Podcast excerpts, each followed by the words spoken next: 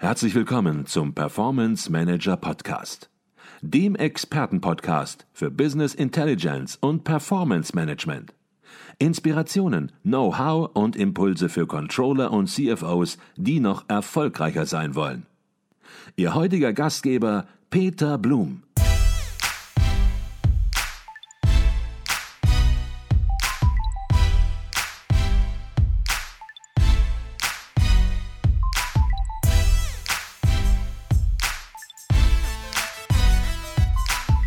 Sie hatten auch ähm, einen Sponsor erwähnt, äh, an anderer Stelle findet man auch auf Ihrer Webseite Intersport, die Sie auch unterstützt haben und die, ja, wenn ich das richtig verstanden habe, immer auch an Sie geglaubt haben.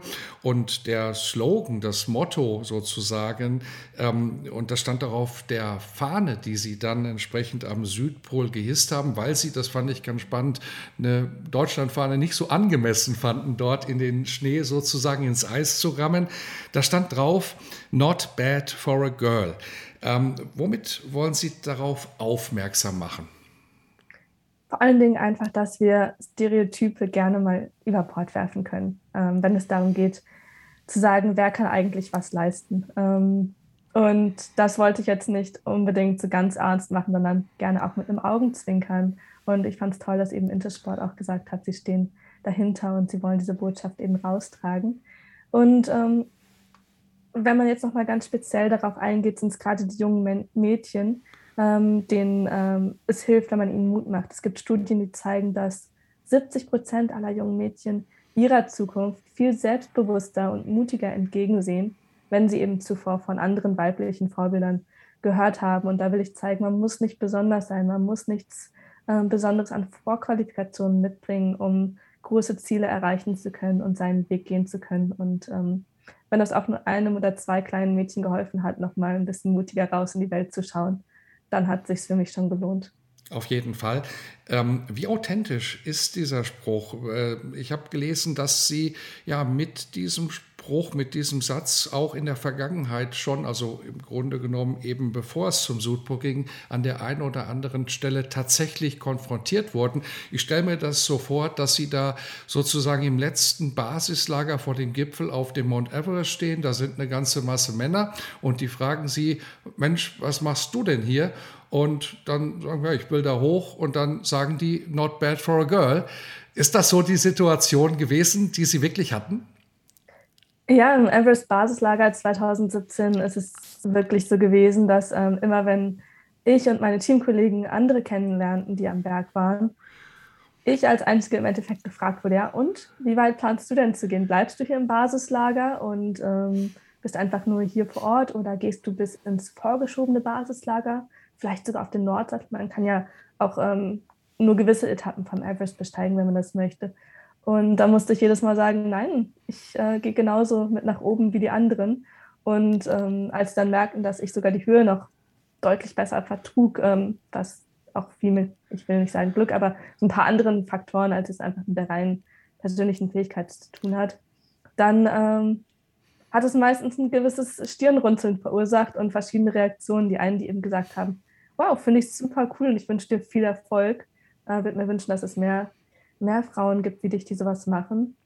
Die nächsten, die dann ähm, den sportlichen Ehrgeiz in sich geweckt gesehen haben und sagten, hm, ich kann ja jetzt nicht ähm, schlechter dastehen als, äh, als sie, also muss ich wirklich die Zähne zusammenbeißen und schauen, dass ich hier ohne Gejammer gut äh, meinen Weg gehe. Und die Dritten, die eben gesagt haben, ja, wenn jemand wie sie das schafft, ist es dann überhaupt noch was wert?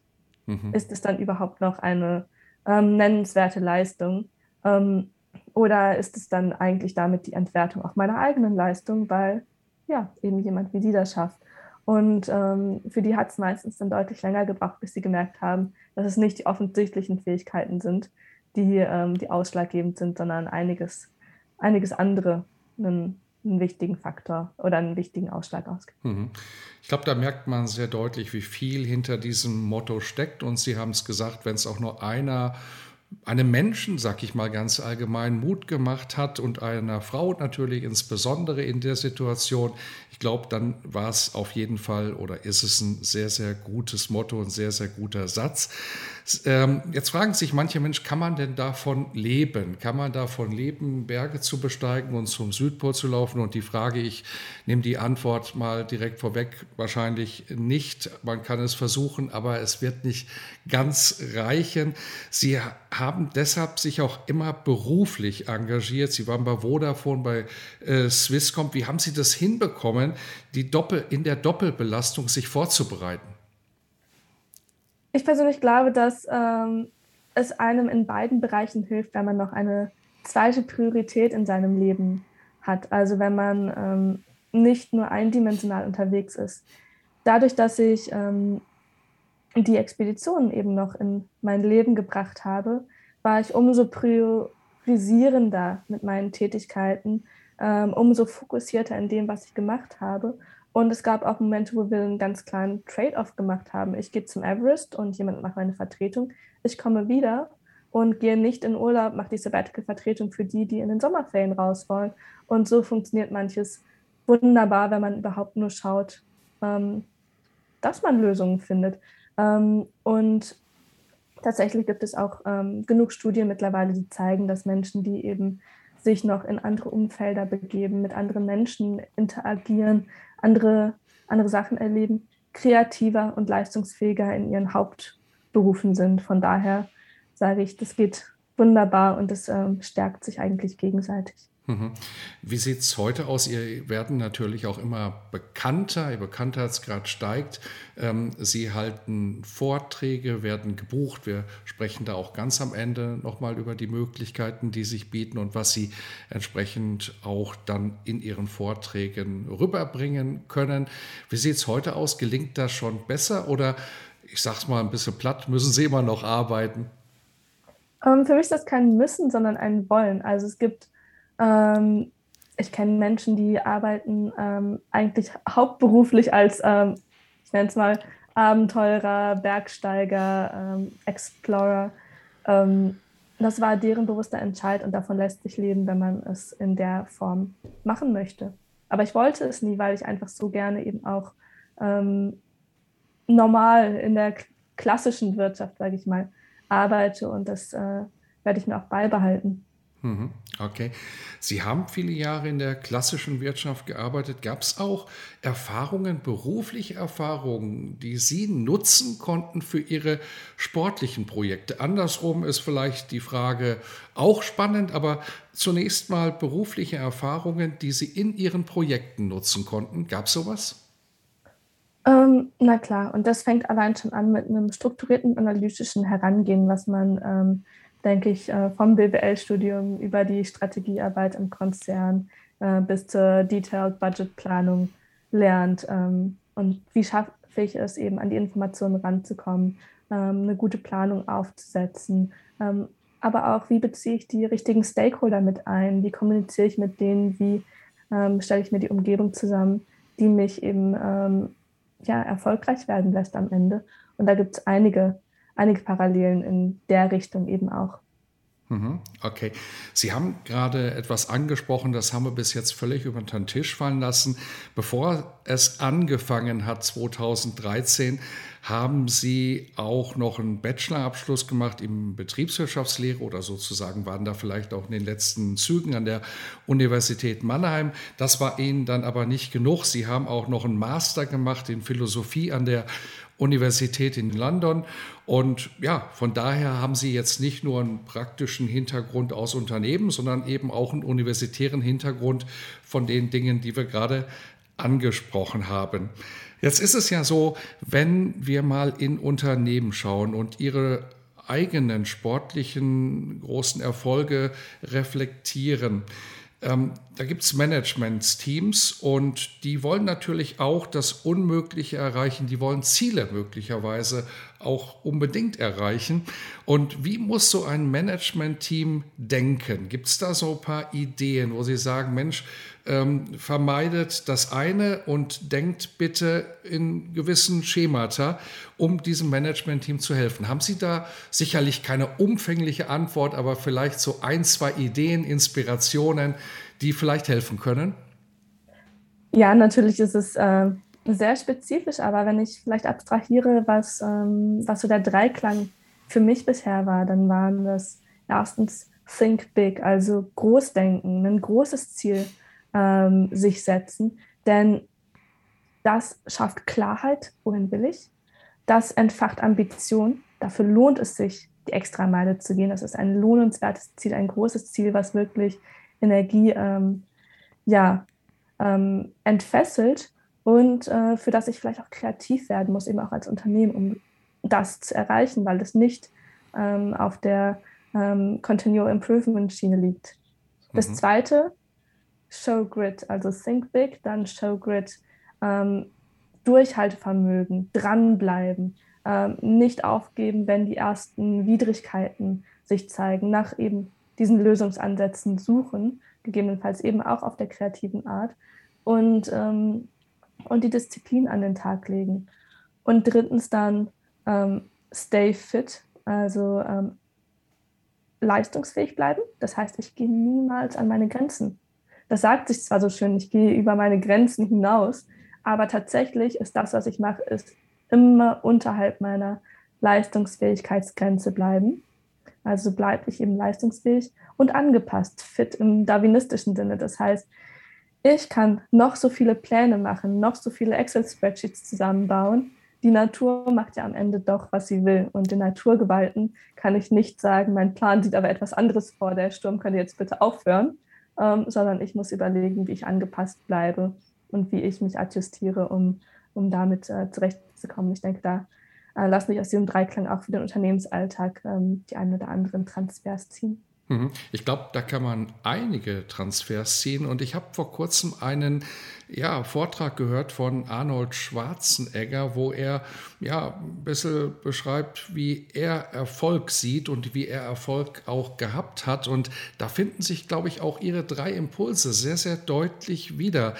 Einmal natürlich sagt er auch, denke groß, denke größer, aber er sagt auch, verzettel dich nicht, baue jetzt nicht tausend große Ziele auf, sondern fokussiere dich auf dieses Ziel dann auch wirklich und entwickle eine Rolle aus der anderen. Und so ist er dann ja auch nacheinander zunächst mal erfolgreicher Bodybuilder. Aus dieser Rolle hat er dann den Mr. Universum entwickelt, daraus dann den erfolgreichen Schauspieler. Das wäre er nie geworden, wenn er er nicht Mr.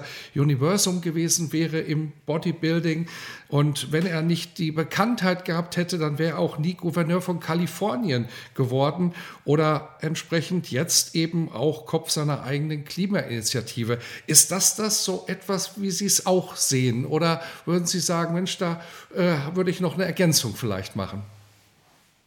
Ich finde, das kann man, also das würde ich ähm, absolut unterstreichen, unterschreiben je klarer die Prioritäten, je klarer der Fokus, desto ähm, wahrscheinlicher ist es, dass ich zum Ziel komme. Ja, natürlich kann es immer zum Scheitern kommen, aber wenn ich nicht alles dran setze, dann ähm, ist das Scheitern viel wahrscheinlicher, als wenn ich wirklich ähm, mit Vollgas auf etwas hinarbeite. Trotzdem würde ich immer noch sagen, ähm, mir hat es immer geholfen und ich glaube, das hilft den meisten Menschen, noch einen zweiten Pool im Leben zu haben oder etwas Raum zu lassen, den Kopf auch mal wieder wegzu bekommen von dem großen Ziel, ähm, sich wieder ein bisschen ähm, aus den Details ähm, rauszuziehen, nochmal einen Blick von außen drauf zu nehmen. Das kann sein, dass ich ein aktives Privatleben habe. Es kann sein, dass ich eben noch ein aktives Hobby habe. Irgendetwas, was einem nochmal die Möglichkeit gibt, immer wieder ein bisschen rauszuzoomen, ähm, bevor man sich wieder voll auf sein Ziel einschießt. Einfach diesen zweiten Pol im Leben. Mhm, okay. Und Ziele, da werden Sie sicherlich zustimmen, sind auch wichtig für die Motivation. Ich habe das an anderer Stelle schon mal aus eigener Erfahrung erzählt bin früher mal aktiv Marathon gelaufen als äh, Hobbysportler in gewisser Weise. Und als Hobbysportler hat man natürlich immer so die Idee, Mensch, lauf den New York Marathon. Das ist so die Krönung von allem. Und das Spannende war dann im Grunde genommen, als ich den dann gelaufen hatte, da war dieses Ziel sozusagen erreicht und die Motivation in gewisser Weise nun zu laufen, weiterzulaufen, sozusagen war nicht komplett weg, aber zumindest nicht mehr in der Form da. Würden Sie da einen unmittelbaren Zusammenhang wahrscheinlich auch bestätigen zwischen Zielen und Motivation, vermute ich? Absolut. Also ich denke auch, gerade im Großen, diese großen Ziele, diese Leucht, äh, Turmziele, die haben so eine, Motiva eine Motivationskraft, dass man da eben Kräfte entfacht und äh, Bereitschaft, Leistungsbereitschaft entfacht, die man sonst so gar nicht an sich äh, finden würde. Ähm, Im Kleinen hingegen glaube ich, dass Ziele einen auch sehr bremsen können. Also ich bin kein Fan davon, mir wirklich für jede detaillierte kleine Aufgabe Ziele zu setzen und die nachzuverfolgen. Damit ähm, würde ich eher eine Tortur für mich selber erzeugen als eine, eine Motivation. Ich würde mir quasi permanent mit der mit, äh, mit Zuckerbrot und Peitsche hinterherlaufen. Deswegen, ja, absolut große Ziele sind wahnsinnige Motivationsquellen. Im Kleinen würde ich eher sagen, überlegen, ob die wirklich Motivation sind oder nicht eher, ja, mhm. Selbst, Selbstversklavung. Okay. Kommen wir nochmal auf Ihre, ähm, auf Ihre Südpol-Erfahrung zurück. Sie haben ähm, häufiger schon den norwegischen Seefahrer und Polarforscher Roald Amundsen selbst zitiert, der sagt, mal gesagt hat, Adventure is just bad planning. Und auf der anderen Seite ähm, äh, liest man, dass sie vor ihren Expeditionen zum Teil mehr Zeit mit Excel-Spreadsheets verwenden als mit physischem Training. So habe ich es zumindest mal gelesen. Das heißt, sie gehen da sehr akribisch rein und planen das alles auch sehr, sehr deutlich. Das heißt also, überlassen da nichts dem Zufall. Worum geht es da in den Spreadsheets? Das sind wirklich die ganz pragmatischen Dinge. Also das A und O ist erstmal die Ausrüstung. Ähm, welche Ausrüstung nehme ich mit? Ähm, was wiegt die? Welche Beschaffenheit? Welche Charakteristika hat die? Ähm, das Zweite, jetzt bei so etwas wie der Südpol-Expedition, ist die Ernährung. Eben auch wieder der wichtige Faktor Gewicht, aber hier entsprechend auch Kilokalorien, Nährstoffe etc. Der Zeitplan, welche Etappen habe ich, in welchen Zeiteinheiten muss ich die schaffen, wie ist die Route über diesen Zeitplan hinweg beschaffen? Welche Höhenmeter sind zu bewältigen? Was für Distanzen? Also da gibt es einige verschiedene Sachen, die man da ähm, sehr detailliert ähm, planen und, und ausführen kann. Natürlich ist es was anderes, eben bereite ich mich auf so eine Südpol-Expedition vor, wo ich ab Tag 1 100% nur auf meine Planung angewiesen bin. Oder bin ich jetzt am Basislager von einem großen Berg, wo im Fall der Fälle immer noch etwas nachgeliefert werden kann, adjustiert werden kann, die, äh, die Vorräte oder die Ausrüstung ersetzt und aufgefüllt werden können. Da gibt es dann Unterschiede natürlich, was jetzt welche Planungspriorität hat. Okay, jetzt gibt es Entscheider in Unternehmen, die sagen, okay, Fakten sind das eine, Planung und wenn sie systematisch ist, auch noch umso besser ist das andere. Aber es gibt da auch noch sowas wie ein Bauchgefühl. Ich muss Entscheidungen auch mal aus dem Bauchgefühl heraus treffen. Wie viel Bauchgefühl braucht man oder ja, hat man noch bei einer Expedition am Südpol?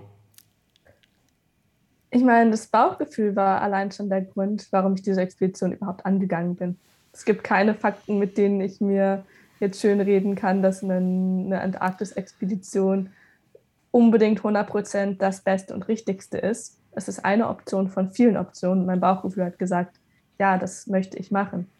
Und ich glaube, rational können wir gar nicht all das verarbeiten, was wir täglich an Informationen auf uns ähm, einfließen bekommen. Und ähm, entsprechend finde ich es wichtig, dass man dieses Bauchgefühl behält.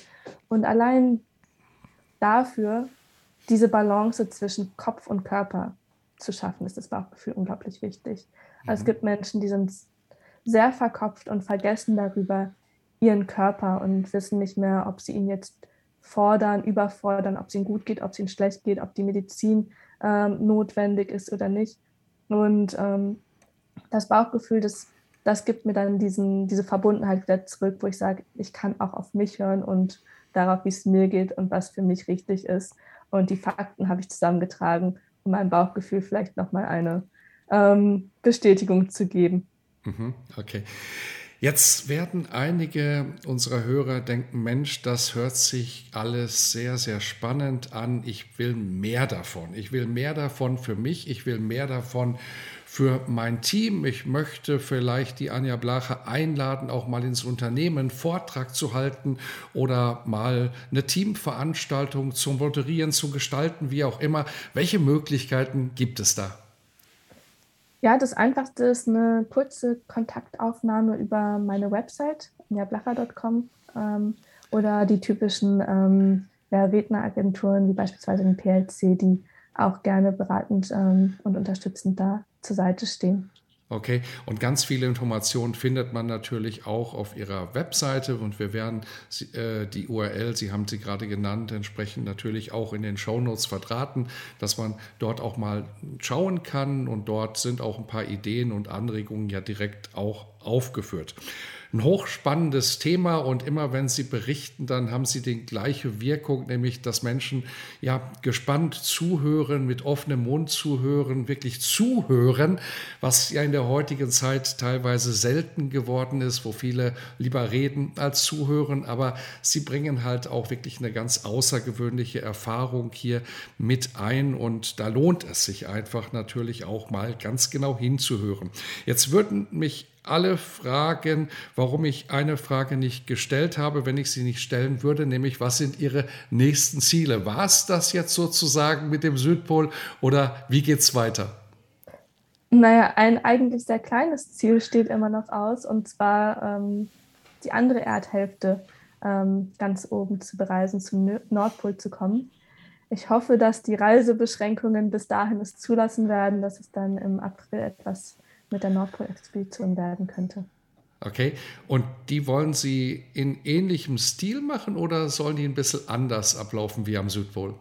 Das war eigentlich als Vorbereitung für den Südpol damals angedacht, also eine Teamexpedition, ähm, wo ich ähm, eben auch noch unter der, der Leitung eines, ähm, eines Guides sein würde, ähm, der unter anderem dann auch natürlich sich um die Eisbären da oben kümmern kann, falls es da Probleme gibt und nur die letzten 111 ähm, Kilometer, den letzten Breitengrad zum Nordpol, also auch von der zeitlichen Dimension deutlich kompakter. Mhm, okay. Wir werden das aufmerksam alle verfolgen und wenn Sie das hinter sich gebracht haben, vielleicht hören wir uns dann sogar nochmal im Podcast und sprechen dann ausschließlich über die Erfahrungen, die Sie entsprechend am Nordpol gemacht haben. Die letzte Frage in unserem Podcast, die ist ab 2022 neu und immer die gleiche wird sie sein, das gesamte Jahr. Und ja, die lautet ungefähr, welches Buch haben Sie in letzter Zeit gelesen? Was können Sie empfehlen? Was hat Sie inspiriert? Insoweit inspiriert, als dass Sie sagen, Mensch, das würde ich hier gerne mal empfehlen. Das könnte vielleicht auch für den einen oder anderen interessant sein.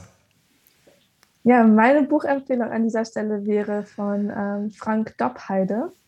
Gott ist ein Kreativer, kein Controller. Okay. Ähm, Frank Doppheide ist ein Mensch, der ähm, vor etwas über einem Jahr, anderthalb Jahren in ähm, mein Leben ähm, sozusagen gekommen ist und ähm, mir viele Impulse, viel Bereicherung gegeben hat, viele Anstöße zum Denken, Ansätze finden. Und in seinem Buch finde ich, es ist sehr vergnüglich und pointiert zu lesen, wie wir es ähm, vielleicht wieder schaffen sollten, trotz Effizienzen, trotz Zahlen, trotz Kontrolle, die heutzutage so wichtig geworden ist, ähm, immer noch die Menschlichkeit und die Sinnhaftigkeit ähm, in den Mittelpunkt stellen und äh, ihr den Raum geben, den sie braucht und die Zahlen nicht zum Selbstzweck, sondern zum ähm, Enabler, zur Nützlichkeit wieder werden lassen. Ich glaube, das ist ein super Schlusswort. Das kann man nicht besser formulieren. Das war Anja Blacher. Herzlichen Dank für diesen spannenden Podcast und den ja, tiefen Einblick auch in ihr Leben. Herzlichen Dank. Ich habe zu danken.